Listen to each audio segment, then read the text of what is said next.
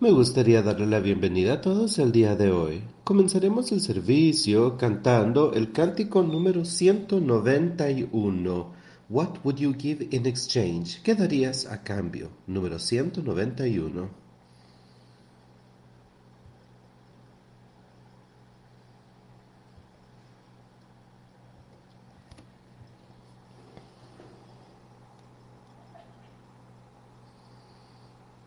Hermano, que estás lejos del Salvador el día de hoy, que arriesgas tu alma por las cosas que no duran, pues si hoy Dios fuese a llamarte,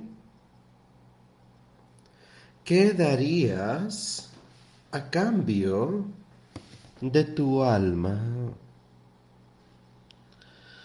¿Qué darías a cambio? ¿Qué darías a cambio? ¿Qué darías a cambio de tu alma? Si hoy Dios fuese a llamarte, ¿Qué darías tú a cambio de tu alma?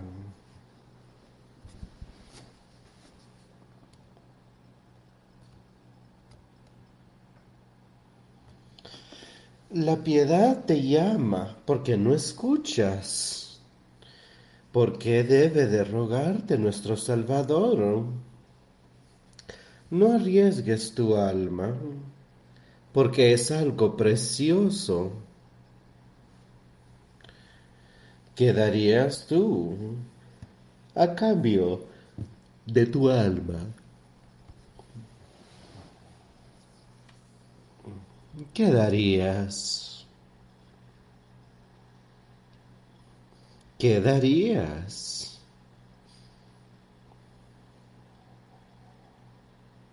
¿Qué darías? A cambio de tu alma?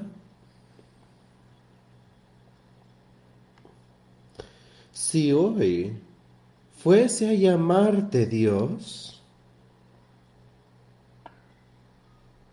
¿qué es lo que darías a cambio de tu alma? Más que la plata y el oro sobre la tierra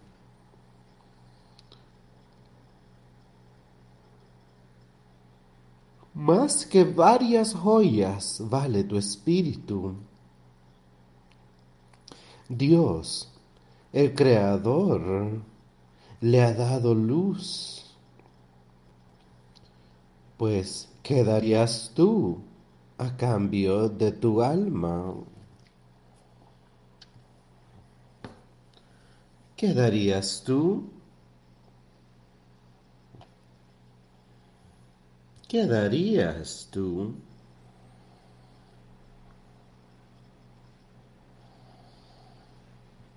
¿Qué darías tú a cambio de tu alma?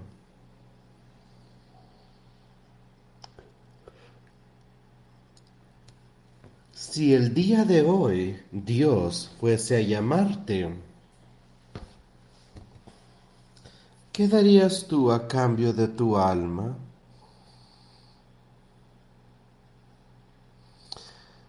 Si cuando te tú seas juzgado, cuando seas puesto en equilibrio y observado al llegar al cielo,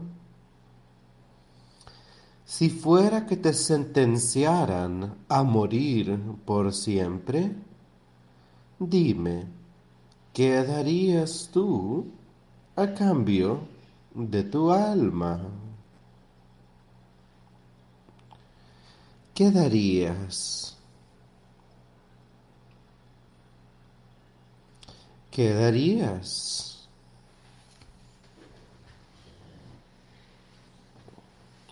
¿Qué darías tú a cambio de tu alma?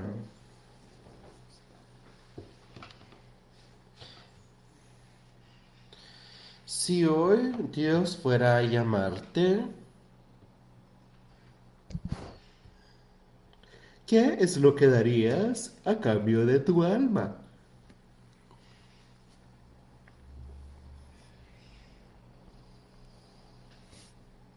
La canción que acabamos de cantar,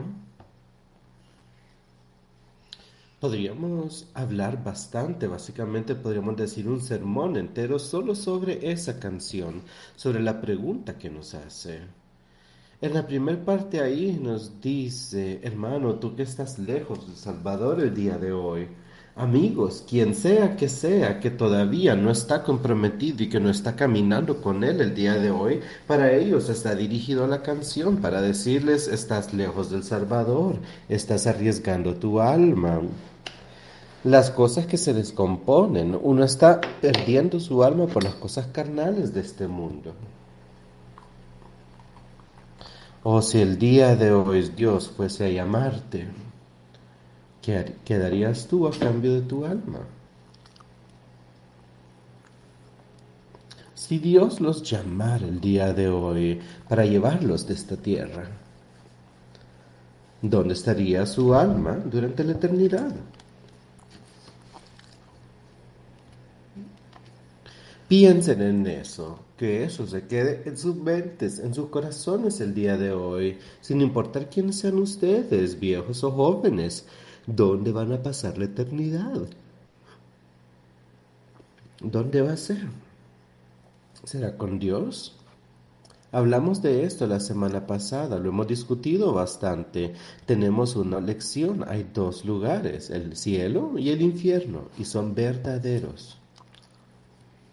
¿Qué darían ustedes si cuando están allá en el cielo, en el juicio final, y todos nosotros, cada uno de nosotros vamos a tener que ir ahí. Y cuando ustedes se les pese en la balanza del tiempo, ¿qué tal si los sentencian a morir? Pues ¿qué darían ustedes? ¿Qué darían ustedes en ese momento? ¿Qué pasaría en nuestras mentes? ¿Qué sucedería si estamos frente a Él y de pronto nos condenan porque no vivimos de acuerdo a su palabra? Porque no mantuvimos sus mandamientos. Porque no creímos en Jesucristo. Ustedes pueden decir, claro, yo creo que Jesús es el Hijo de Dios, pero ¿creen en lo que Él dijo? ¿Creen en que Él les pidió de vivir de cierta forma y que dejaran de un lado las cosas carnales de este mundo? Si de verdad creen en Él, ustedes deben escuchar, deben caminar con Él. Eso es parte de la cuestión. Si de verdad creen en Jesucristo, que Él es el Salvador del mundo y que Él nos puede salvar de nuestros pecados. Él dijo, yo no vine al mundo para condenarlo, yo vine para salvarlo. Todos comprenden eso el día de hoy, que Él vino a salvarnos de nuestros pecados, porque cada uno de nosotros ya estábamos condenados cuando venimos aquí en ese pecado original que Adán y Eva habían obtenido al inicio del planeta. Pero Jesucristo, por el amor de Dios, lo mandó aquí para que ahora nosotros podamos vencer a Satanás, para que podamos vencer al pecado y para que podamos ver la victoria. Y yo sé que eso puede suceder. Es fácilmente, así de fácil como que hoy venimos yo sé que podemos ver la victoria si lo elegimos, con tal de buscarlo a Él y de arrepentirnos de nuestros pecados, y si le pedimos que Él sea nuestro Salvador y luego seguimos su camino, si caminamos en su espíritu, no según nosotros, Satanás, sino según Jesucristo, Dios Padre, según su espíritu. Nosotros podremos ver la victoria en ese punto la victoria en Jesucristo, con tal de caminar con Él hasta el final. No se rindan, vivan con Él. Él dice que si uno vive con Él, Él vivirá dentro de nosotros. Él dice, nunca los dejaré, nunca los defraudaré. Esa es una promesa de Jesucristo. Y yo creo en Él. Yo creo en las promesas de Dios. En este libro que está frente a mí hay muchas promesas y también muchos ejemplos de personas que han vivido según su palabra. También tiene ejemplos de personas que no vivieron según su palabra y lo que les pasó a ellos. Para algunos, aún en el Nuevo Testamento se nos dice muy claramente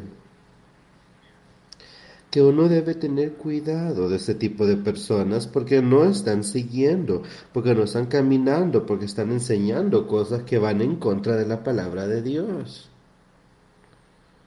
Su palabra es la verdad y va a vencer al tiempo y la eternidad. Nunca va a haber nada malo con la palabra. Su palabra nunca va a estar equivocada. Este libro es la verdad. Léanlo, acéptenlo y sean uno con Jesucristo aquí sobre la tierra, sean uno con sus pueblos, donde sea que se encuentren, si no hay algo malo, porque no somos uno con Él. Así que pongamos toda nuestra fe y confianza en Él el día de hoy, amigos, y saquemos a Satanás fuera de nuestras mentes esta mañana. Y alistémonos para escuchar su palabra para ver lo que Él tiene que obsequiarnos el día de hoy que pueda servirnos de motivación para poder caminar con Él. Y para que en el día final nosotros podamos estar de pie frente a Él con confianza de que cuando se nos pese en la balanza eterna, sepamos que su espíritu es más pesado que Satanás en nuestra vida, que su espíritu está eliminando a Satanás de nuestras vidas y que el equilibrio va a ser hacia la vida eterna, va a ser bueno para nosotros. Debido a Jesús, no por lo que ustedes han hecho más de haberlo aceptado. Él ha aceptado entrar a sus vidas. Él ha aceptado darles el Espíritu Santo. Ahora, ¿ustedes elegirán seguirlo? ¿Elegirán la vida o la muerte? Elegirán la vida eterna. Elijamos eso. Hay muchas personas el día de hoy que dicen que es una elección entre la vida y la muerte. Es una elección que nosotros deberíamos de hacer de por vida. Y hay una elección que nosotros tenemos espiritualmente, vida o muerte. Y esa deberíamos de elegirla como la vida. Esa debería ser nuestra elección.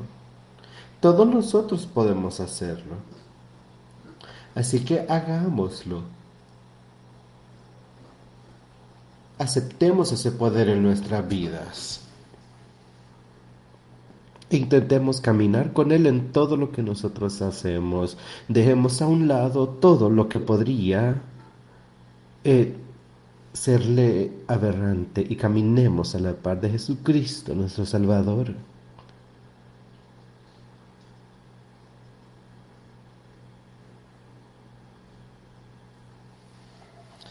Creo que el día de hoy vamos a leer del Evangelio según Juan.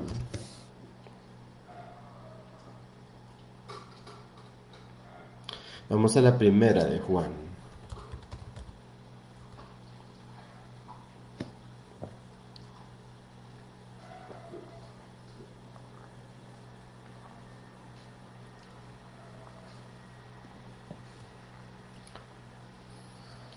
Leamos ahí y comenzaremos leyendo en el primer capítulo de la primera de Juan. Comenzaremos con el versículo número 6 del primer capítulo. Si decimos que tenemos comunión con Él y andamos en tinieblas, mentimos y no practicamos la verdad. Ahí Juan está diciendo algo bastante fuerte para todos nosotros que, que entendemos y sabemos lo que nos dice. Nos dice que si proclamamos ser cristianos, seguidores de Jesucristo, estamos viviendo oscuridad y nuestra vida demuestra que no estamos caminando en el Espíritu, ahí nos está diciendo que estamos mintiendo cuando nuestro estilo de vida o nuestras obras no van de la mano con lo que proclamamos y que hay algo malo. Juan nos lo deja bastante claro ahí y nos está diciendo son mentirosos, porque no es el caso. Quiero que le pongan atención a eso, quiero que mantengan eso en mente. Nosotros no queremos ser hipócritas, ¿verdad? O sea, personas que proclaman algo, pero que después hacen otra cosa cuando dan la vuelta. Juan dice eso es una mentira, eso es una actuación, no es la verdad. Pero si andamos en luz, como Él está en luz, tenemos con nosotros y la sangre de Jesucristo, su Hijo, nos limpia de todo pecado. ¿Acaso no es algo bonito en lo que pensar esta mañana? Esa es una promesa, eso va a suceder si nosotros caminamos según sus mandamientos. Él está en la luz. Ahora acuérdense, ¿dónde estaba Jesucristo? ¿Estaba él caminando en la oscuridad? No, todo lo que él hacía era según la luz de Jesucristo. Él estaba siendo dirigido por Jesucristo. Y aquí nos está diciendo que si nosotros caminamos en la luz, al igual que Él caminó en la luz, entonces tendremos una hermandad una verdadera hermandad eh, según eh, Dios y Jesucristo si caminamos en ese espíritu y si entendemos lo que nos están diciendo, cómo debemos vivir según la forma en la que Él desearía que nosotros viviéramos. Queremos estar en esa luz. Y la sangre de Jesucristo, su Hijo, nos limpia de todo pecado de todo pecado en nuestra vida. Y si nosotros leemos un poco más en el siguiente título, veremos todo lo que Él puede hacer por nosotros y tenemos que aceptar que hemos pecado y que tenemos que hacer algo al respecto. Cada uno de nosotros, y esto lo mencionamos desde el inicio, ¿verdad? Cada uno de nosotros vinimos aquí en pecado. Ni uno solo de nosotros ha vivido una vida perfecta. Si decimos que somos perfectos, podemos tener una mentalidad de perfección o podemos querer tener un espíritu perfecto, pero nosotros siempre titubeamos y hacemos errores. Y eso es culpa nuestra. Si confesamos nuestros pecados, entonces Él puede perdonarnos y Él nos puede llevar a la vida eterna y nos puede en serio asegurar que su palabra siempre vivirá. Eso nos lo deja bastante claro a todos nosotros.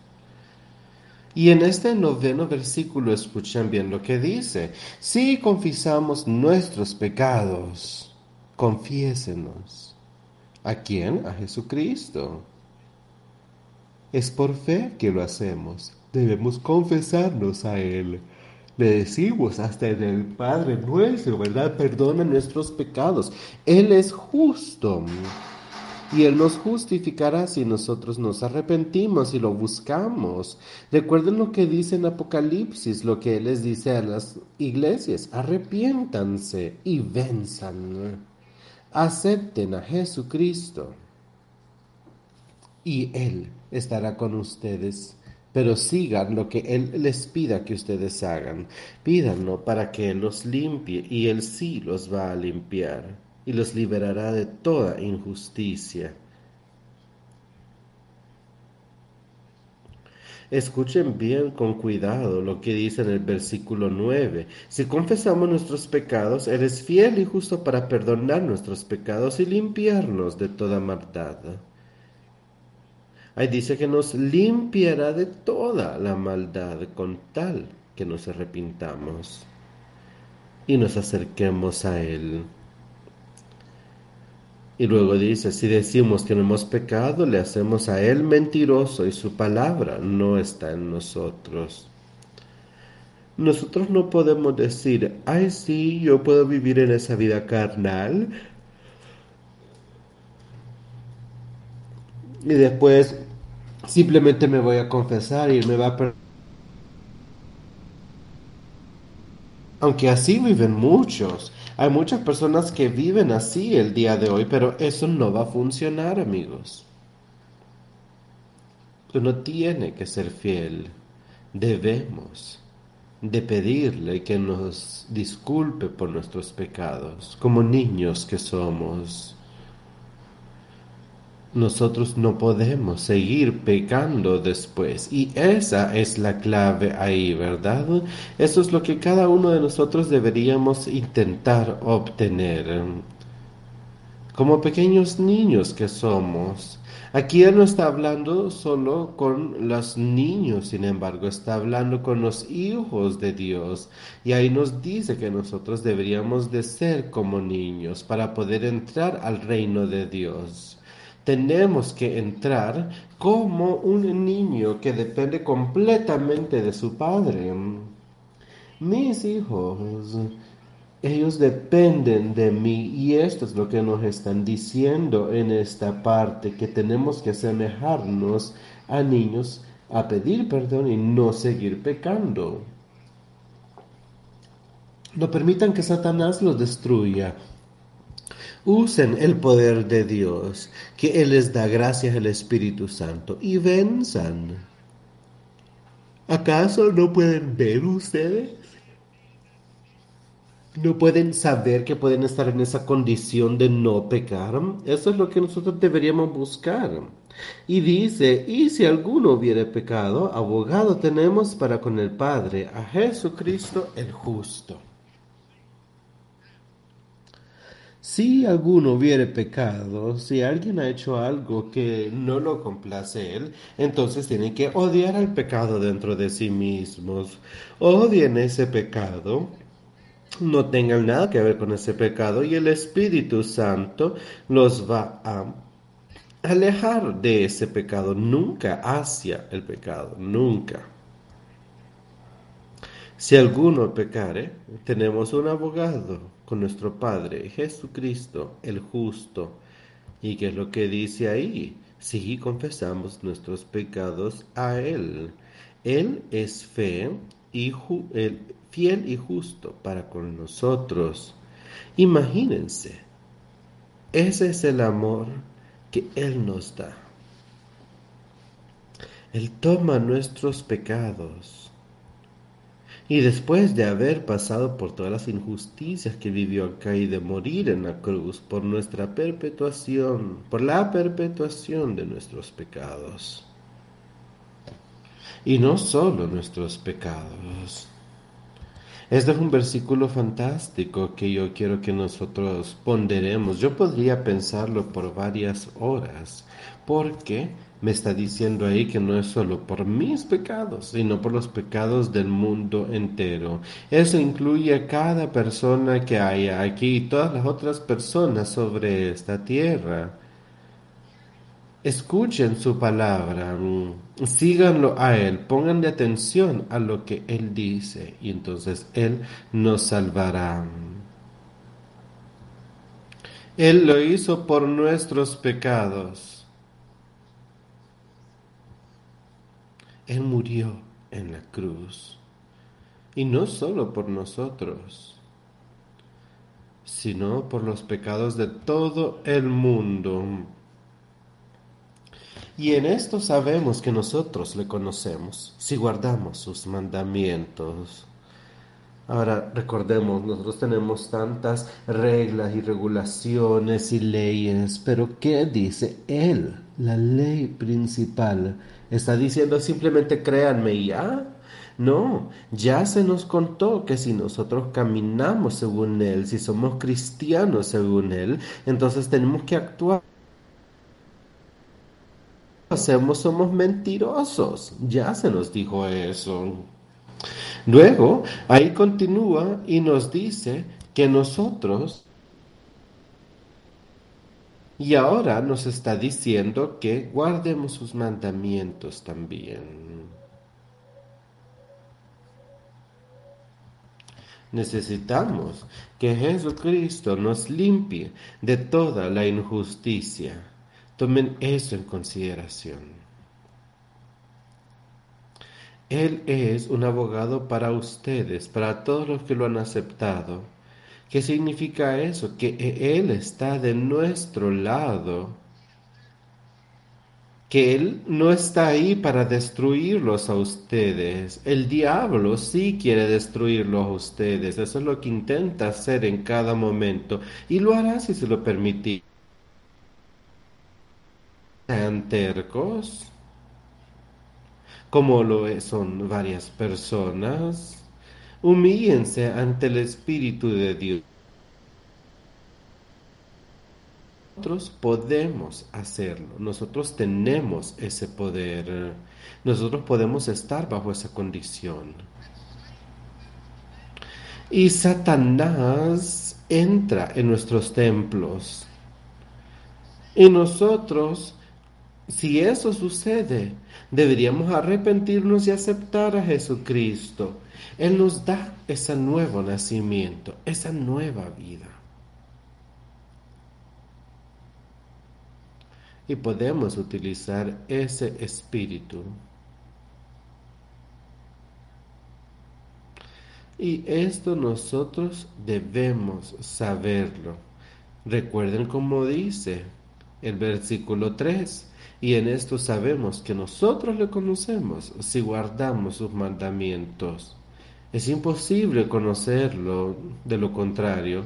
Y con el Espíritu Santo podemos vencer a este cuerpo, a la lujuria, a todas las cosas. Solo es a través de seguir los mandamientos. Aquel que dice que me conoce y que no mantiene mis mandamientos es un mentiroso y la verdad no está en él. ¿A dónde están ustedes el día de hoy? ¿Acaso la verdad vive en ustedes? ¿Acaso la verdad vive en ustedes? ¿Están ustedes viviendo según Él y, mandamiento y viviendo según sus mandamientos?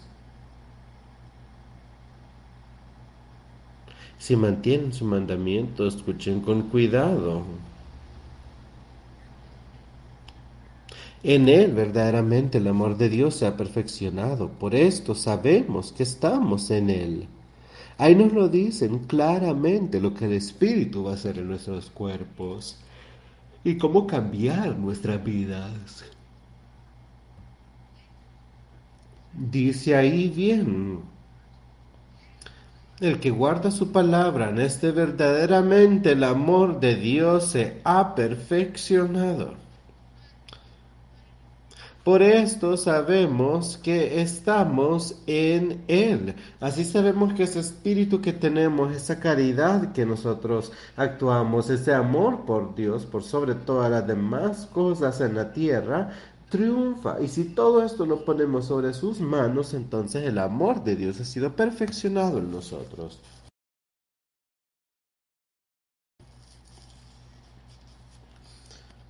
El que dice que permanece en Él debe andar como Él anduvo. Sepamos que vivimos según Él. Uno puede saberlo, uno lo puede saber, que ese espíritu está ahí y que estamos en su reino, en el reino de Dios. Y luego dice ahí, ustedes son hijos de Dios. Pueden heredar su reino, pueden heredar la vida eterna. Si son hijos de Dios, están perfeccionados en ese amor. ¿Y qué va a ser ese amor? Si amamos a Dios más que cualquier otra cosa, entonces deberíamos estar dispuestos a dejar todo de un lado. Y amaremos a nuestros vecinos, a nosotros mismos, y les haremos a nuestros seres queridos lo mismo que desearíamos que nos hicieran a nosotros. Eso es lo que nos dice ahí. Toda la ley está sobre eso.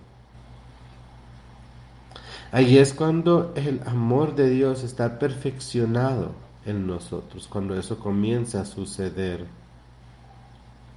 Sepamos nosotros que estamos dentro de Él. Y aquel que dice que vive dentro de Él, debe también caminar según sus pasos. ¿Acaso no les suena eso a creencia? ¿Acaso no es interesante? Mira lo que dice el versículo 6, por ejemplo. Todo lo que nosotros, todos nosotros los que decimos que sí tenemos el Espíritu Santo y que vivimos según lo que Él dijo, que somos parte de su reino a través de Jesucristo, miren lo que dice el versículo, el que dice que permanece en Él debe andar como Él anduvo. Debemos hacer lo que hizo Jesús.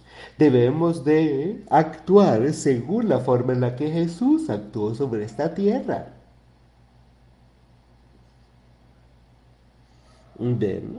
Ustedes pueden leer el Evangelio y pueden vivir la vida de los autores que escribieron sobre Jesucristo y van a ver que todos lo siguieron eventualmente. Para eso es que estamos acá. Aún desde una edad bastante joven. Jesús le dijo a su madre que estaba aquí para hacer el trabajo de su padre sobre la tierra. Nosotros qué estamos haciendo el día de hoy? ¿Estamos caminando según Él? ¿Estamos yendo a los mismos lugares a los que Él iría? ¿Estamos vestidos de la forma en la que Él aprobaría? Nuestras palabras son palabras que diría Jesucristo. Nuestras acciones son el tipo de acciones que haría Jesucristo? Aquel que dice que vive en mí, que también camine como yo caminé. Hermanos, no os escribo un mandamiento nuevo, sino el mandamiento antiguo que habéis tenido desde el principio. Este mandamiento antiguo es la palabra que habéis oído desde el principio. Y pienso que eso aplica, lo mismo que aplicó en aquel entonces, aplica para nosotros. Se nos pide que lo sigamos a Él y que vivamos según Él nos pide que vivamos. Y primero debemos tener absoluta fe en Él, debemos creer en Él, absolutamente y luego pedirle que nos salve.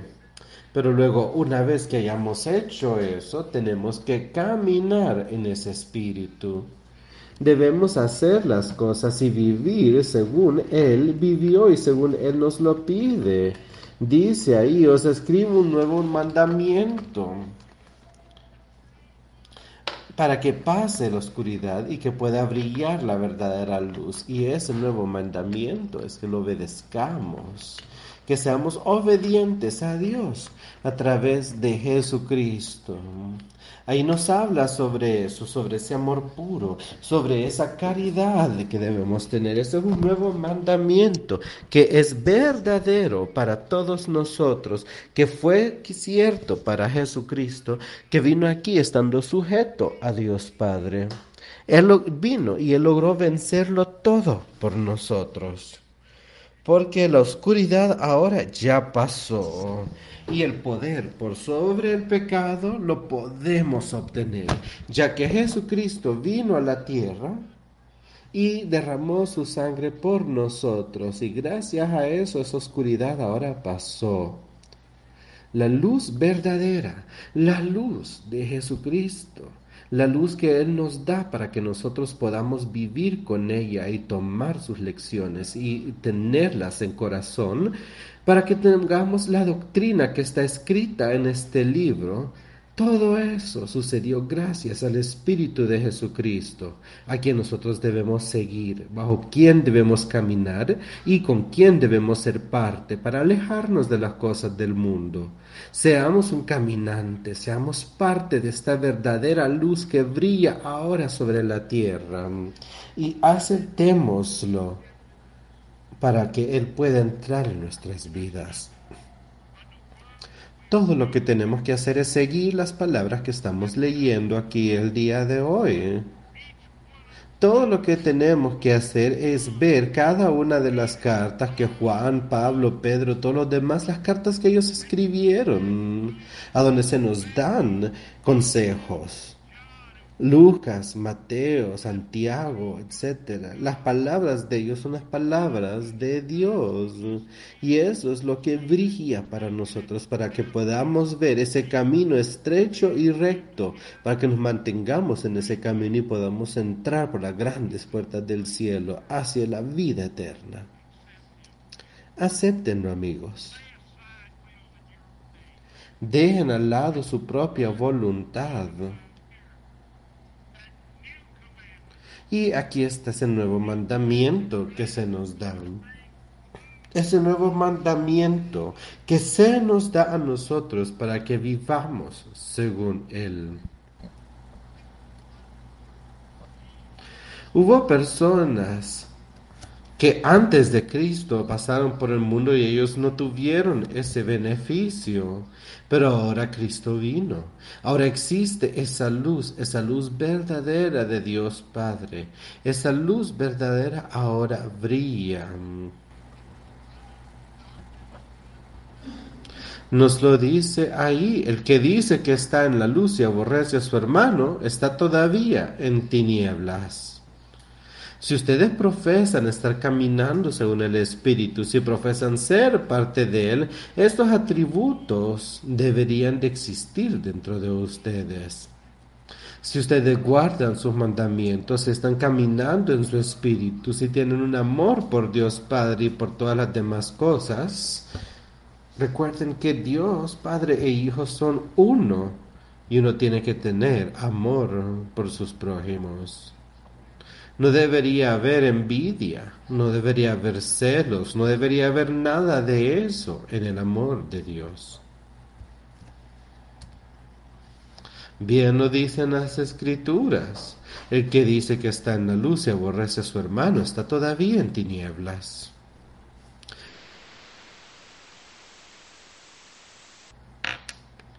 Nosotros debemos seguirlo. Si ustedes proclaman decir algo, entonces que sus obras demuestren sus obras. Dice que por sus frutos se separa quien puede rendir buena cosecha. Elijan seguirlo, elijan buscar su espíritu. Aquel que ama a su hermano permanece en la luz y en él no hay tropiezo. Miren bien, miren lo que el Espíritu Santo puede hacer por ustedes. Ahí nos lo está dejando bastante claro. El que ama a su hermano permanece en la luz y en él no hay hermano como se ama a sí mismo y así estaremos viviendo según su luz, la luz del Espíritu Santo.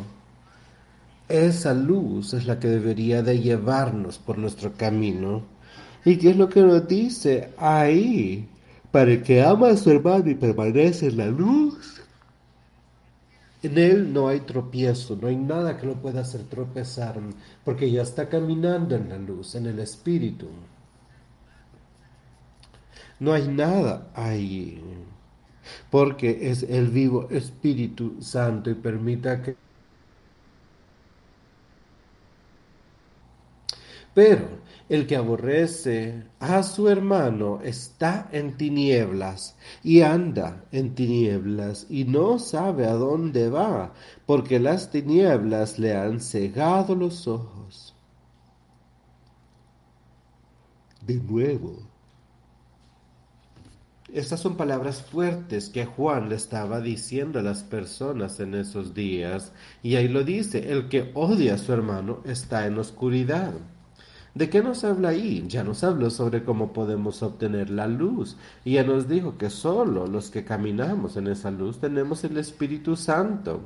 Y ahora nos está diciendo que si odiamos a nuestro hermano, que si hay odio en nuestro corazón, la luz no está ahí, el amor de Dios no está ahí. Tenemos que amar a nuestro hermano así como nos amamos a nosotros mismos. Y si no es así, hay algo malo. Nos está diciendo que si es así, que en él, que, que ahí no hay luz verdadera el que aborrece a su hermano está en tinieblas y anda en tinieblas y no sabe a dónde va, porque las tinieblas le han cegado los ojos. Ven, no tienen un verdadero conocimiento espiritual para caminar según la luz que Él nos da para poder ser victoriosos. No sabemos a dónde vamos, simplemente estamos yendo de diestra a siniestra.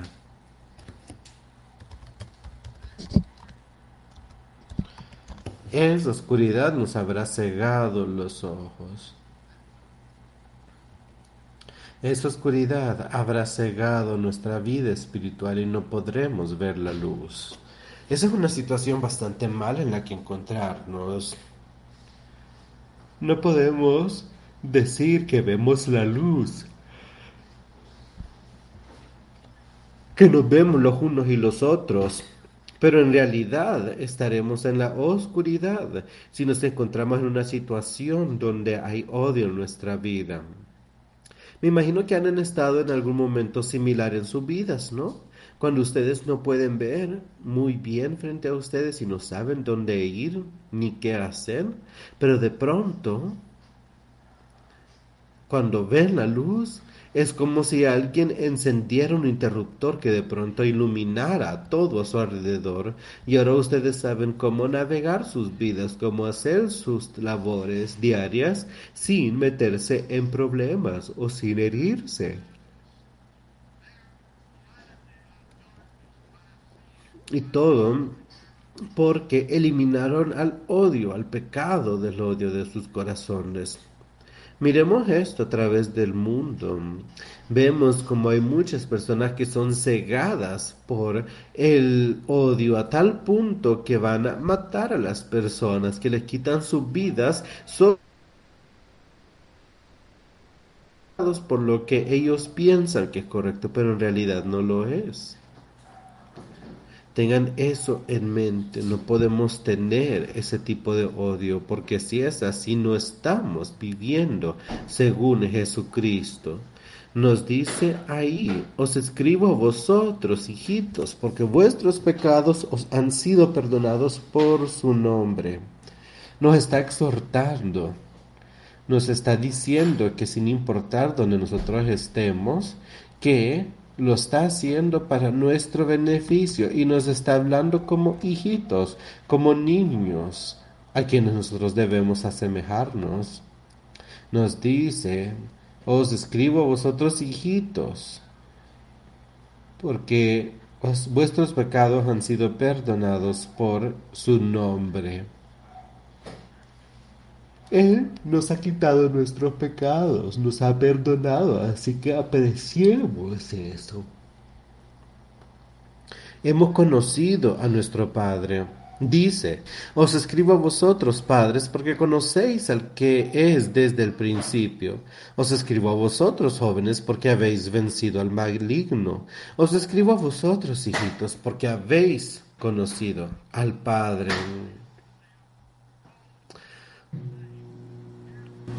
Escuchen con cuidado lo que nos dice ahí, ¿verdad? Mire, nos dice, os escribo a vosotros padres, porque conocéis al que es desde el principio. Lo conocemos. Hemos vivido según la luz de su espíritu. Desde el inicio deberíamos haberlo conocido. Os, escribo a vosotros, jóvenes, porque sois fuerte. Y la palabra de Dios permanece en vosotros y habéis vencido al maligno. ¿Han ustedes utilizado su fuerza y su juventud para buscarlo o para rechazarlo? Piensen esto, los jóvenes también tienen una responsabilidad de buscar a Cristo. Y aquí Juan nos está escribiendo a los jóvenes que de verdad han logrado vencer al maligno. ¿Es así la cuestión con nosotros? ¿Los jóvenes acá han podido vencer al maligno? Hay muchos otros jóvenes que van a intentar exhortarlos a alejarse, a buscar otros intereses. Pero esta causa es algo bajo lo cual ustedes deben florecer. Aquí nos están exhortando a que nosotros lo hagamos.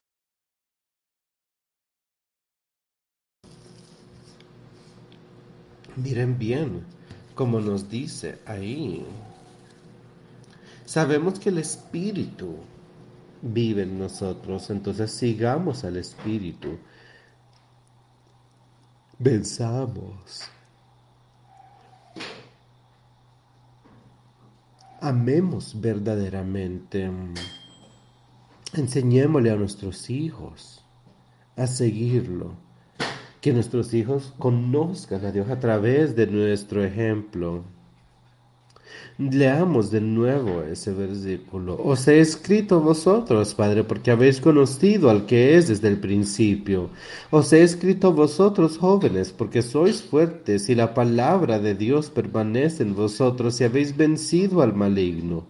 Qué interesante, ¿no? Veamos si Él está hablando sobre nosotros. Entonces, las palabras son aplicables. Es como si estuviéramos leyendo una carta escrita hace miles de años que nos aplica para el día de hoy. Ahí habla con personas de todas las edades, con padres e hijos,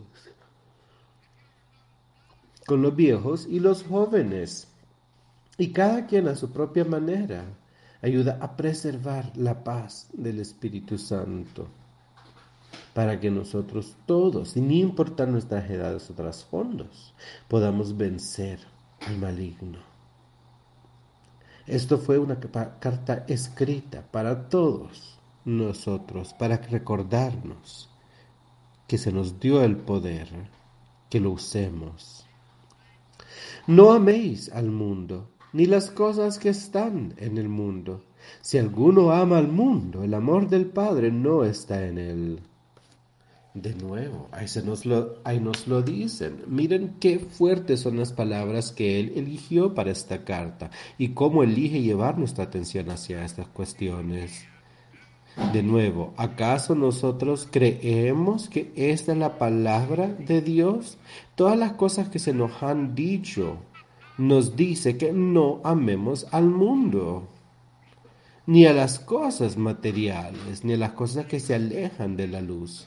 Todas las cosas que nos podrían detractar, todas las cuestiones carnales que perecen y que son temporales. Cada cosa que pueden ver y tocar sobre este planeta es algo temporal, amigos. Sin importar lo que sea, todo desaparecerá. Nada va a durar la eternidad.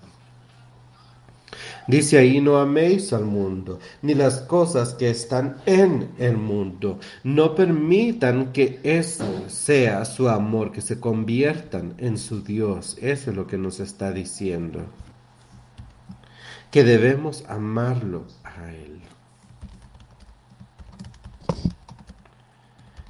El amor más puro, el amor del Padre y del Hijo. Sigámoslo. Porque todo lo que hay en el mundo, los deseos de la carne, los deseos de los ojos y la vanagloria de la vida no proviene del Padre, sino del mundo.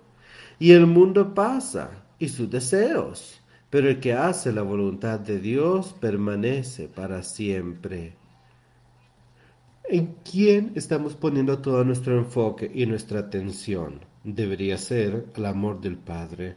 Y si ese amor está dentro de nosotros, entonces nosotros podremos seguir estas palabras sin ceder al pecado.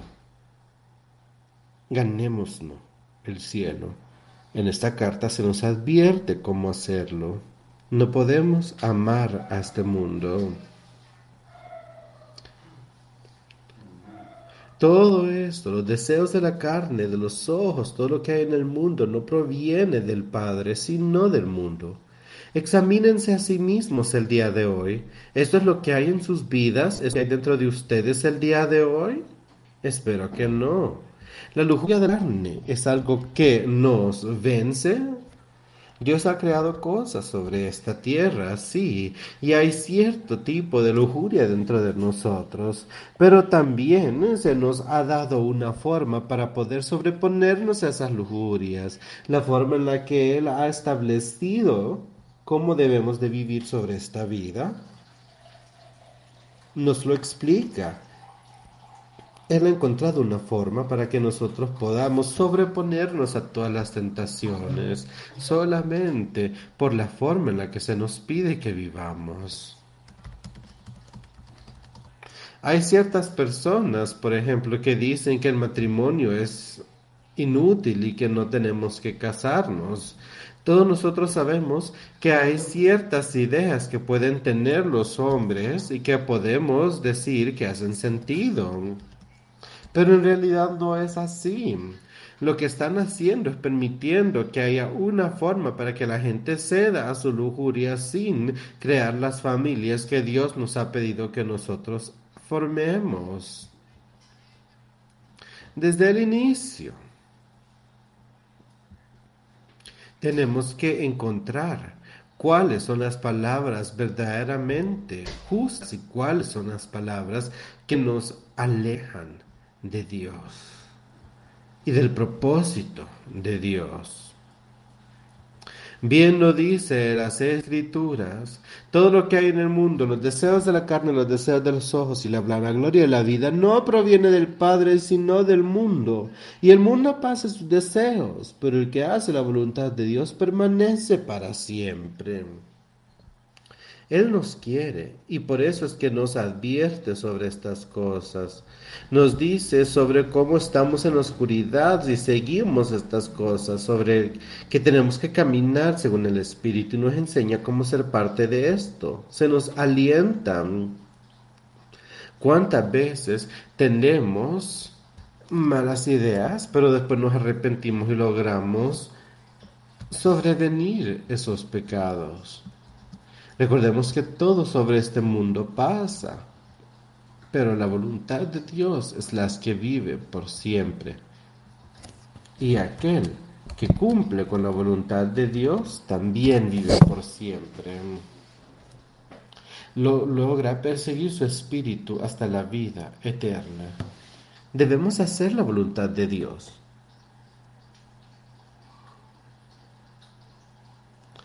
Y estas son algunas de las cosas que nos discuten en esta carta.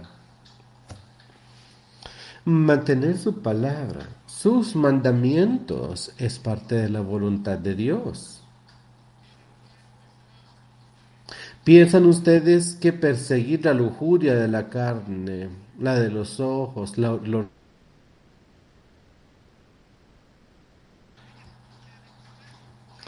¿Creen ustedes que aceptar a Jesucristo como nuestro Salvador es la voluntad de Dios para nosotros?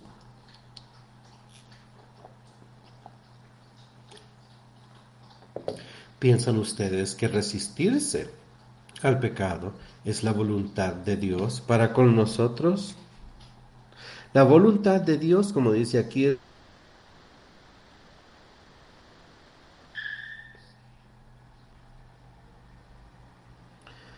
tenemos que buscar su voluntad para con nosotros y cumplir con lo que Él nos pide. De esa forma, nosotros podremos encontrar el cielo. Recordemos que esta vida, este cuerpo en el que nosotros estamos el día de hoy, se decaerá. Nosotros moriremos. Y si es así, vamos a tener que pasar la eternidad en algún lugar. La lujuria de este cuerpo va a morir también. Todo lo temporal va a pasar. Aquel que cumple con la voluntad de Dios logrará vivir por siempre Y cuando digo vivir por siempre me refiero a vivir en el reino de Dios, vivir en la vida eterna, por siempre. Elijan la vida o elijan la muerte. ¿Cuál va a ser su elección? Dice ahí, hijitos, ya es el último tiempo, y según vosotros hoy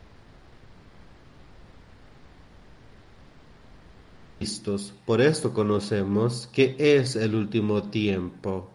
Hay varios anticristos y nosotros lo sabemos, estamos expuestos a ellos continuamente, los tenemos siempre en nuestras vidas, intentando regir lo que nosotros hacemos, intentando desviarnos del camino. Hay muchas personas que son anticristos, hasta personas que solían seguirlo érase una vez.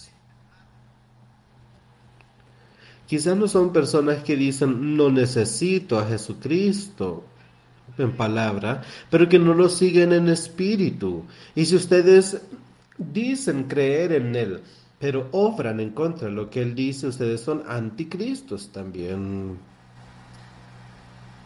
Tenemos que vivir según su espíritu, tenemos que aceptar ese amor y mantener sus mandamientos. Nos lo dice bien ese versículo. El anticristo viene, así ahora han surgido muchos anticristos. Por esto conocemos que es el último tiempo. Salieron de nosotros, pero no eran de nosotros, porque si hubiesen sido de nosotros, habrían permanecido en nosotros, pero salieron para que se manifestase que no todos son de nosotros. Y yo sé que hemos visto cómo esas cosas suceden a través de toda nuestra vida. De personas que solían venir y, alabar, pero después entraron a un estilo de vida más mundanos.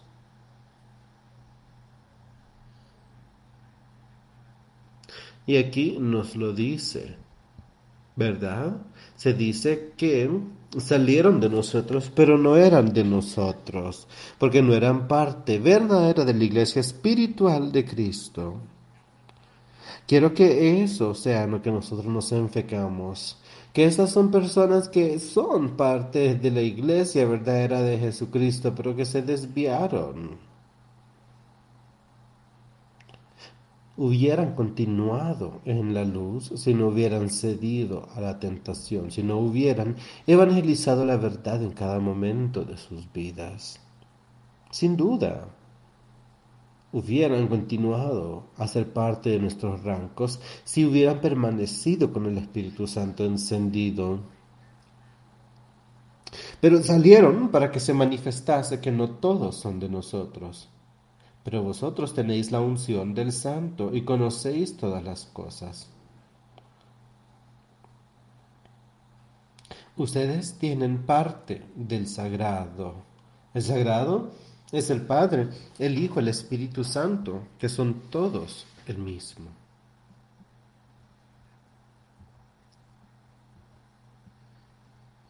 Tenemos la opción de ser de Él, de salir de Él, de ser parte del Santo. Tenemos ese espíritu. Lo podemos obtener de Él. Y lo podemos saber todo por Él. Ese espíritu nos va a llevar no hacia el pecado, sino lejos del pecado, para que podamos entender cómo Él desea que nosotros vivamos. Pero vosotros tenéis la unción del Santo y conocéis todas las cosas. No os he escrito como si ignoraseis la verdad, sino porque la conocéis y porque ninguna mentira procede de la verdad. Pongan atención. No os he escrito como si ignoraseis la verdad. Esto deberíamos entenderlo nosotros. Sino porque la conocéis y porque ninguna mentira procede de la verdad. ¿Quién es el mentiroso sino el que niega que Jesús es el Cristo? Este es anticristo, el que niega al Padre y al Hijo. Esto es lo que yo quiero que ustedes entiendan. ¿Quién es el mentiroso sino el que niega que Jesús es el Cristo? Escuchen lo que está diciendo. Este es anticristo, el que niega al Padre y al Hijo. Ese es el anticristo. Ahora regresemos. ¿Qué es lo que decía él sobre los padres? Si me aman, mantengan mis mandamientos. El que me ama, el que camina según mi espíritu, el que me emula en sus acciones, el que intenta ser parte de mi reino, nunca van a negar que es el Padre el que los mueve. No están negando que el Hijo también está por encima de ustedes y que su sangre es la forma en la que podemos sobreponernos al pecado a través de su sangre. No estamos negando también que con Él podemos sobrevivir, que Él tiene poder por sobre todas las cosas. Pero el que haga estas cosas es el anticristo porque están negando al Padre y al Hijo es anticristo, el que niega que el Espíritu Santo puede vencer al pecado. ¿Piensan ustedes que estos pecados los podemos vencer? Si no es así, entonces ustedes podrían ser anticristos. Pero yo sé que ese espíritu puede sobreponerse a Satanás. Y esto aplica para todos nosotros.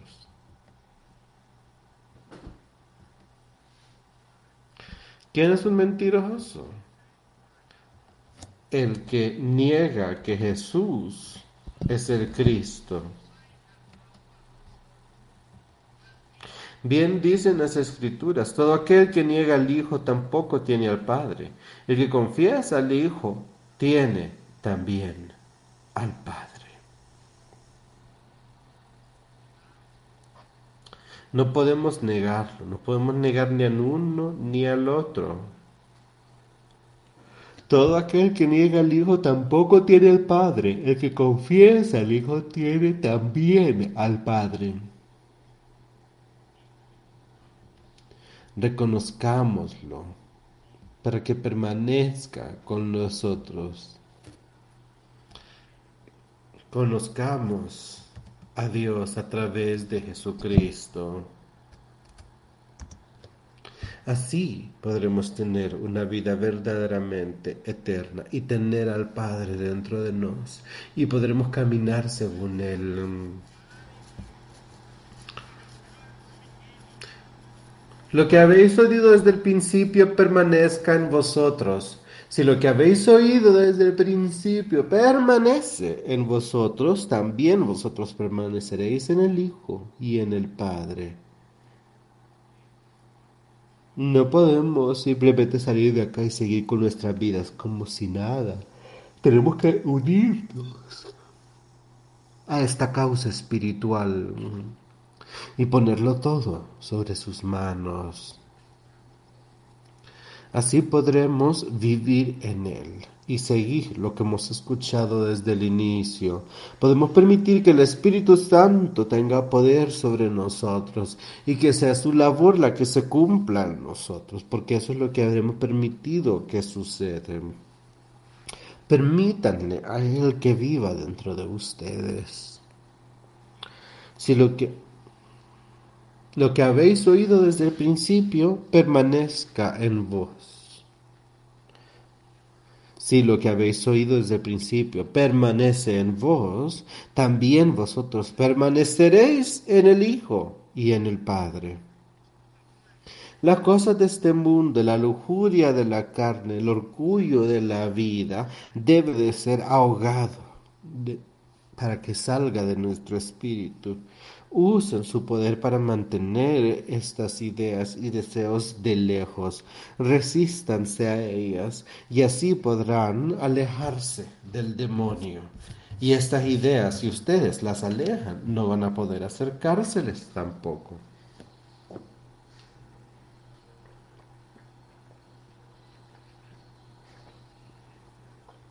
Y esta es la promesa que Él nos hizo, la vida eterna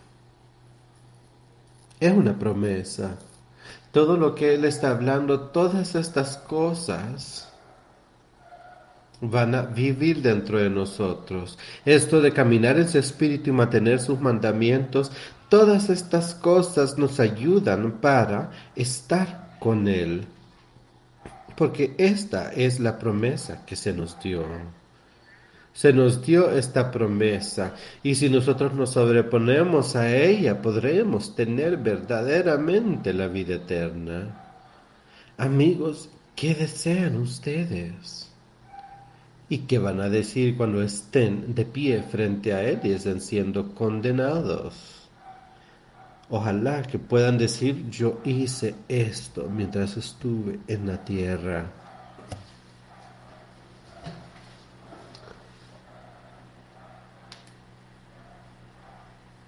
Ojalá que puedan decir que durante su tiempo hicieron el bien y que siguieron sus pasos. Ojalá no lleguen al último día y encuentren que todo está perdido. Aquel que escucha la promesa de Dios y que la cumple y que vive según ella, que camina bajo esta promesa, esa persona tiene la promesa de la vida eterna por parte de Dios. Un Dios que no miente. No es una promesa vacía, no es una promesa de un hombre, sino la promesa de Dios.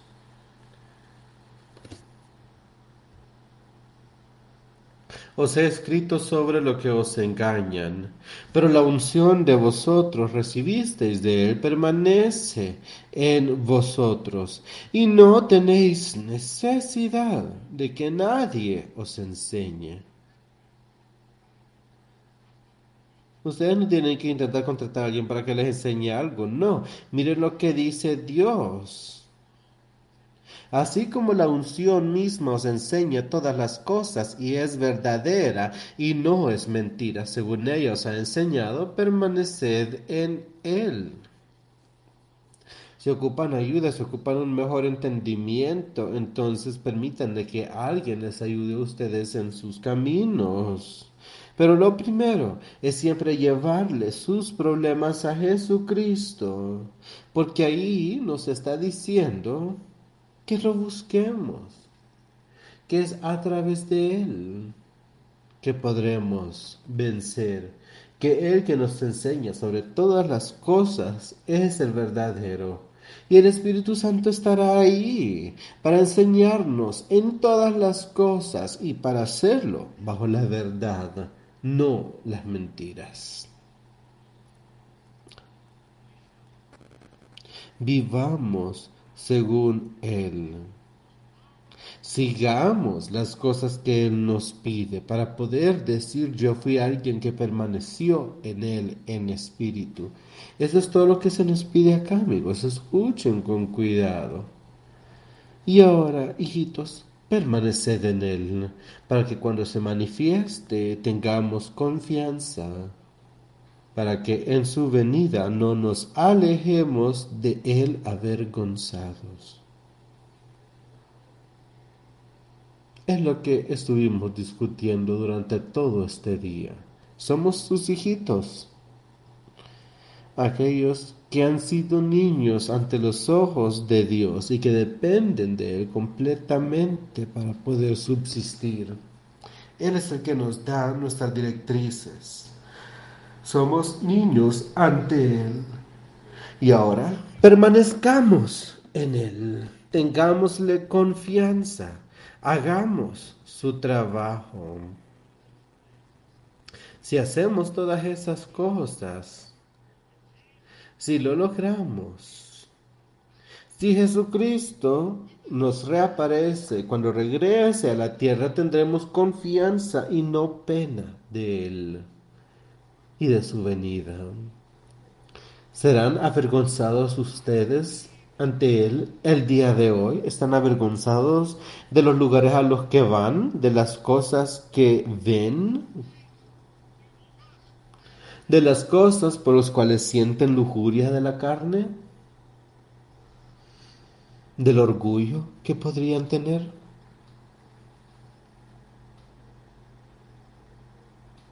Póstrense ante Él. Somos sus hijitos y debemos seguirlo, seguir su amor, seguir su espíritu. Él renació y ustedes saben que todos los que hacen el bien van a poder llegar al cielo al final. Si ustedes saben que tienen la justicia dentro de sí, y hemos hablado al respecto varias veces, que si tenemos la justicia de Dios, si vivimos en Él, entonces no hay nada de malo que nos pueda entrar, que pueda controlar nuestra vida.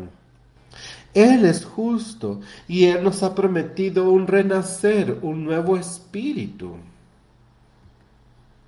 Pues lo aceptaremos. Todos los que siguen esta justicia lo lograrán.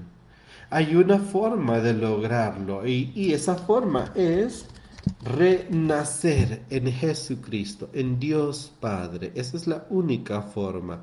No hay ninguna otra forma más que a través de Él. Ninguna otra forma más que la sangre de Jesucristo, la sangre del Cordero. Pero debemos tomar esa decisión y debemos seguirlo, amigos.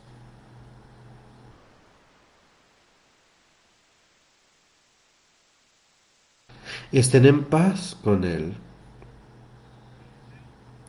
Siéntanse llenos de su paz, siéntanse llenos de la esperanza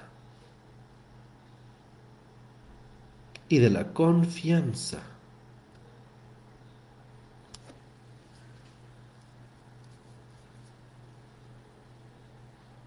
Caminen bajo la luz. para que ese espíritu esté lleno de luz. Ahorita podrían estar en oscuridad, pero la oscuridad puede ser removida, amigos míos. Hay muchas promesas que se nos dan. Y esta es la promesa que se nos dio, ¿verdad? Que se nos dará esta luz. Y así ganaremos la eternidad. Piensen sobre estas cosas. Oren sobre ellas. Órenle al Padre para que les muestre lo que ustedes necesitan hacer, lo que yo ocupo hacer. Recen el uno por el otro, es lo que nos dice. Para después poder tener la paz y que podamos ser uno con Él.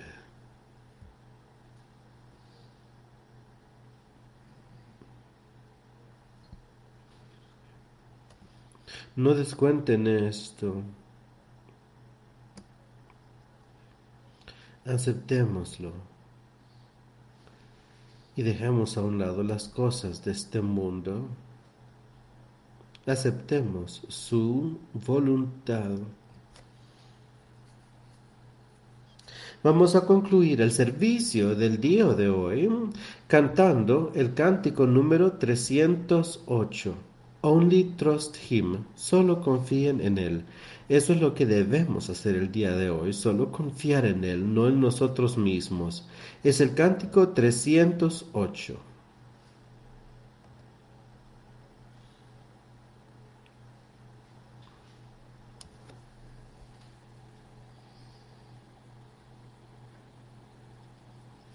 Que venga cada alma que está oprimida por el pecado.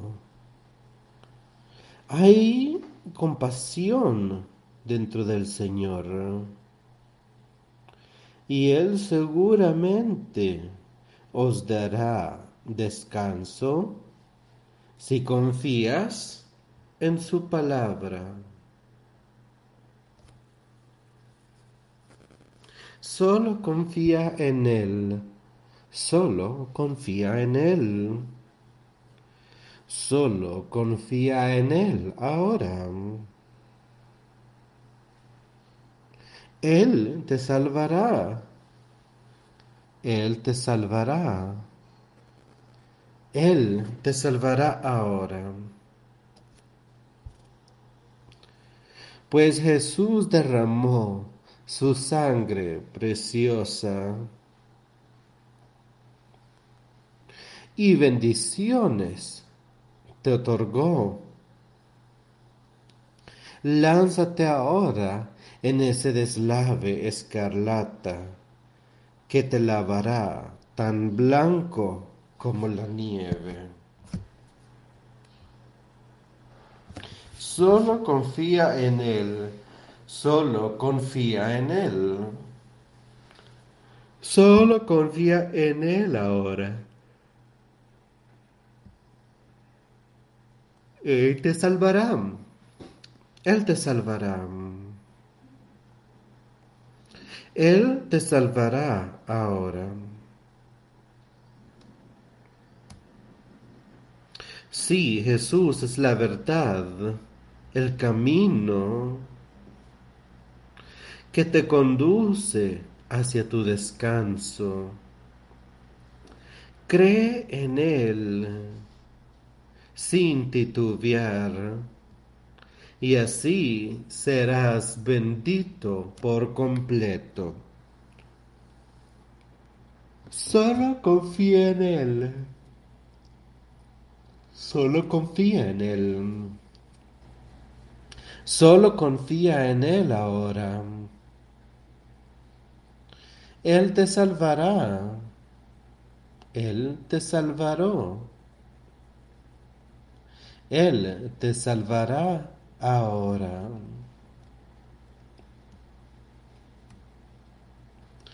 Vengan entonces y únanse a este bando celestial y sigan hacia el camino de la gloria, para que vivamos en esta tierra celestial, donde las alegrías inmortales se nos darán.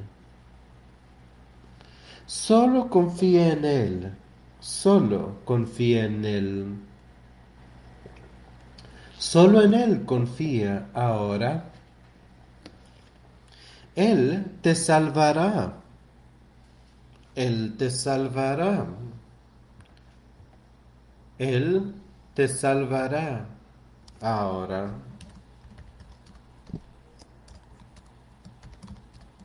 Las dos canciones que cantamos el día de hoy tienen mucho significado para nosotros.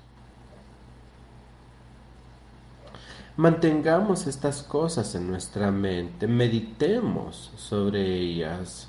Sí, Jesús es la verdad, es el camino que nos lleva hacia nuestro descanso eterno. Crean en Él sin titubear y así seremos bendecidos.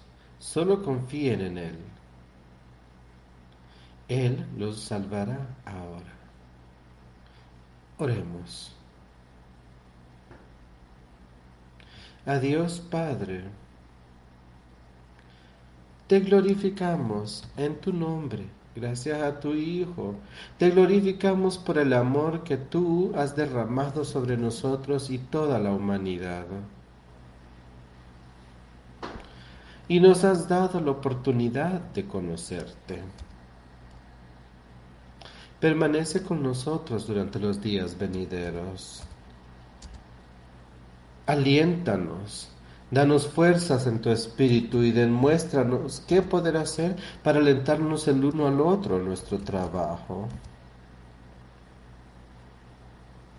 Permanece con aquellos que están teniendo problemas el día de hoy. Dejémoslo todo sobre tus manos. Seamos uno en tu reino.